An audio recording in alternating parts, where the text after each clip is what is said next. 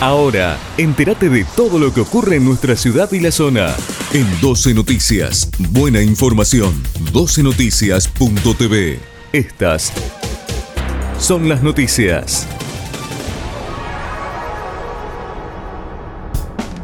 Anita Martínez y Carolina Lozada encabezaron un encuentro con jóvenes de Rosario. Las candidatas de Juntos por el Cambio, Carolina Lozada y Anita Martínez, en compañía de otros dirigentes, mantuvieron un encuentro con jóvenes donde debatieron sobre la pérdida de libertades y la necesidad de recuperar el rumbo del país.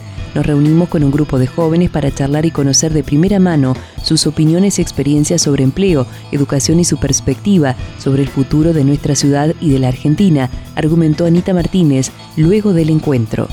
Avanzan las obras para mejorar la seguridad vial en Granadero Baigorria comenzó la ejecución de un carril de desaceleración y giro a la izquierda sobre Avenida Silvestre Begnis y René Favaloro, Banquina Sur. El presidente del Consejo, Mario Rosales, fue el generador de esta idea luego de reunirse con vecinos de la zona y conductores habituales, como trabajadores de repartos y choferes de colectivos.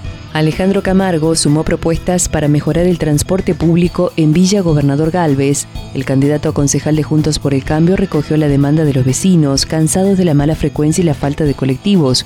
En una de las tantas recorridas y reuniones, Susana de Barrio Mortelari le comentó a Camargo que tomar un colectivo es una odisea. Este problema lo venimos padeciendo desde hace mucho tiempo. Faltan líneas de colectivos y la frecuencia con la que pasan es desastrosa.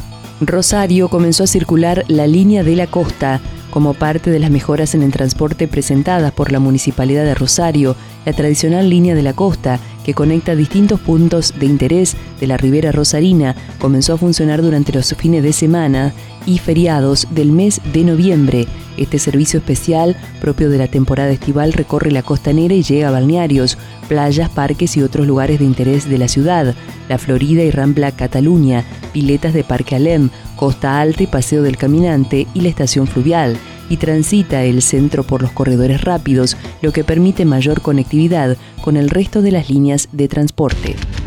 Todo lo que ocurre en nuestra ciudad y la zona,